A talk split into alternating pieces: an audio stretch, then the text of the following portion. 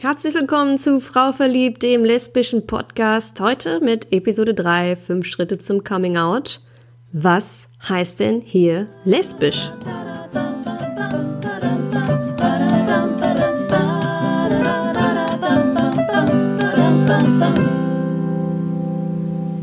Ja, lesbisch.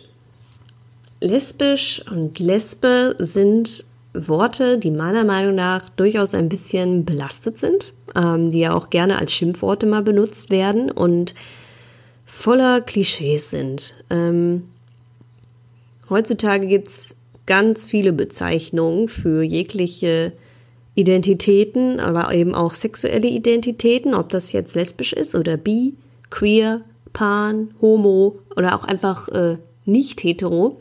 Ähm, es gibt so viele Kategorien, Bezeichnungen und Labels, die man sich geben kann. Ich glaube, das ist nochmal eine ganz eigene Folge wert. Aber heute äh, möchte ich mal auf den Begriff lesbisch rumreiten. Denn dieser Begriff hat ja auch eine Geschichte. Die Geschichte der Lesben quasi. Ähm, ich finde das total interessant und ähm, ich ziehe die Infos übrigens alle hier aus zwei Büchern, die ich auch gerne in den Show Notes ähm, verlinke. Das einmal von Hilde Schmölzer Frauenliebe und einmal von der Lesbian History Group und sie liebten sich doch. Lesbische Frauen in der Geschichte. Genau.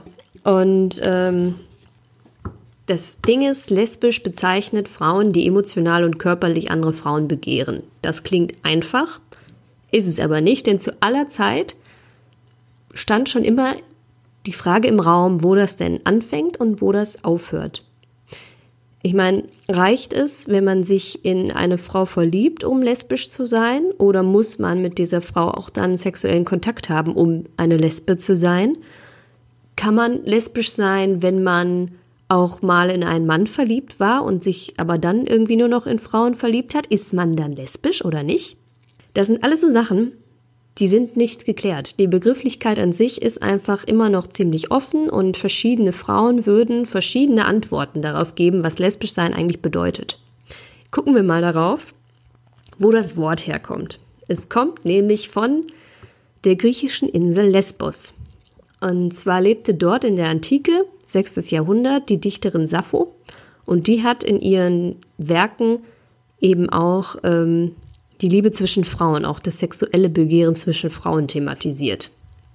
Ja, in der Antike waren die Menschen ja noch so ein bisschen weiter. So, und dann folgte aber das düstere Mittelalter.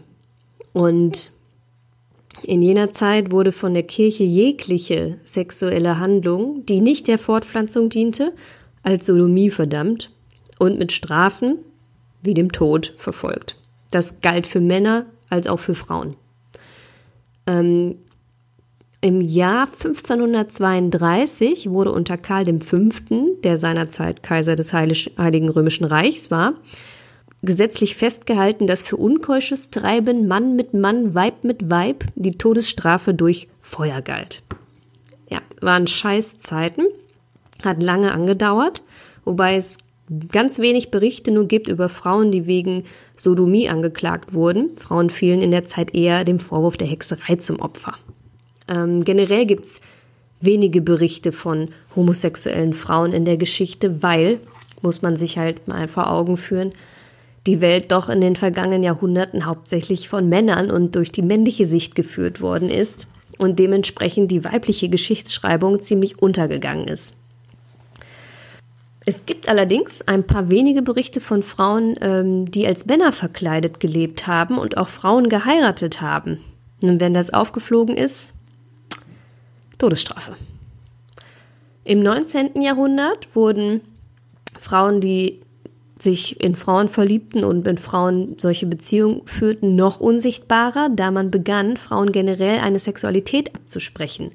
Sie wurden allgemein ähm, aus medizinischer und psychologischer Sicht vor allem ähm, eher für asexuell gehalten.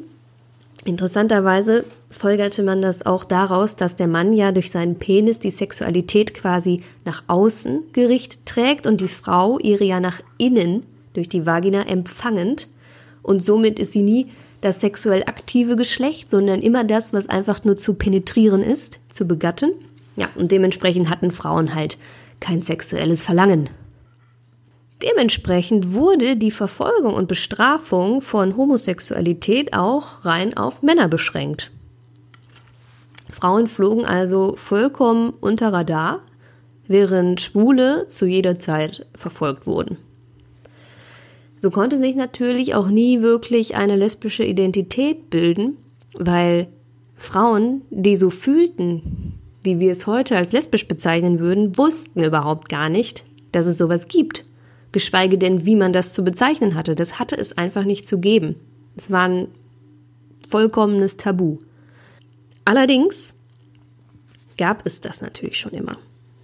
Solange es Menschen auf der Erde gibt, gibt es Sexualität und eben auch Homosexualität. Und ähm, im 18. und 19. Jahrhundert ist das wieder ein bisschen besser dokumentiert, denn da trat das äh, quasi Phänomen der romantischen Freundschaft auf. Und in zahlreichen Briefen von ähm, Frauen, teils auch berühmten Frauen, ähm, die lesen sich quasi wie Liebesbriefe, die zwischen Frauen halt äh, hin und her geschickt wurden, in denen die sich ihre Liebe beteuerten, zusammenleben wollten und sich als ja quasi wirklich romantische Liebesbriefe schrieben. Und doch hätten diese Frauen sich niemals als lesbisch bezeichnet. Das, dieser Begriff stand einfach gar nicht zur Debatte. Ob sie sich heute als lesbisch bezeichnen würden, werden wir leider nie erfahren. Ähm, die reine Begrifflichkeit lesbische Liebe trat im deutschen Sprachgebrauch erstmals wieder 1784 in einem Lexikon auf, bezog sich darin allerdings rein auf äh, Sappho und die Bewohnerin von Lesbos. So, und erst in den 1960er und 70er Jahren, das ist geschichtsmäßig betrachtet noch gar nicht so lange her, trat das Wort lesbisch in seiner heutigen Form auf. Als Bezeichnung eben für Frauen, die Frauen lieben, für homosexuelle Frauen. Ja, und dennoch, seither wird dieses Wort genauso wie schwul oftmals als sehr abwertend gebraucht ich denke, dem Label lesbisch hängt bis heute immer noch etwas von Außenseitertum an und eben auch etwas, ähm, ja, dieses, dieses Klischee von dem, von dem Mannsweib. Dementsprechend wird es nicht gerne benutzt. Ich glaube wirklich, die wenigsten bezeichnen sich gerne als lesbisch. Ähm, ich, ich persönlich habe für mich diese Definition angenommen, weil sie mich, denke ich, äh, einfach am besten beschreibt. Ähm, wir Menschen nutzen nun mal Begriffe, um uns die Welt zu erklären. Und ich bin da, glaube ich, auch so ein Stück weit verkopft, dass mir geholfen hat, mich und meine Empfindung irgendwo zuordnen zu können. Ich liebe Frauen, ich bin lesbisch. Für mich war das total der wichtige Punkt, als ich dort ankam, das mir sagen zu können und das in meinem Tagebuch niederschreiben zu können. Für mich war das wie eine kleine Befreiung, weil ich ab diesem Moment aufhören konnte, mich in allen möglichen anderen Bezeichnungen zu suchen und immer zu gucken, warum bin ich nicht so, sollte ich nicht so und so sein? Nein, ich bin lesbisch, ich bin so und so. Mir hat das geholfen. Ab dem Moment konnte ich endlich mich mit dem, was ich mir wünschte, auseinandersetzen. Aber ich weiß, dass es genauso auf der anderen Seite auch Leute gibt, viele Leute gibt, die eben keine Bezeichnung haben wollen, um eben in keine Schublade gesteckt zu werden und sich so halt frei und wie sie selbst fühlen zu können. Letztlich ist alles in Ordnung. Ähm, ich finde nur, dass der Begriff Lesbe und lesbisch zu Unrecht so ein schlechtes Image bekommen hat.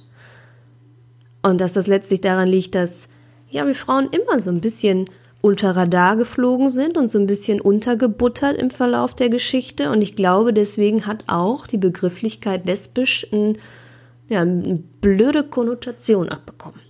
Aber egal. Äh, wir haben jetzt hier besprochen, woher der Begriff lesbisch kommt und einen kurzen Ausflug durch die lesbische Geschichte gemacht. Und ob ihr euch jetzt in lesbisch wiederfindet oder nicht, ist ja erstmal egal, denn in der nächsten Folge geht es dann um den Prozess des quasi sich Findens, das innere Coming Out. Bis dahin, macht es gut. Ciao, ciao.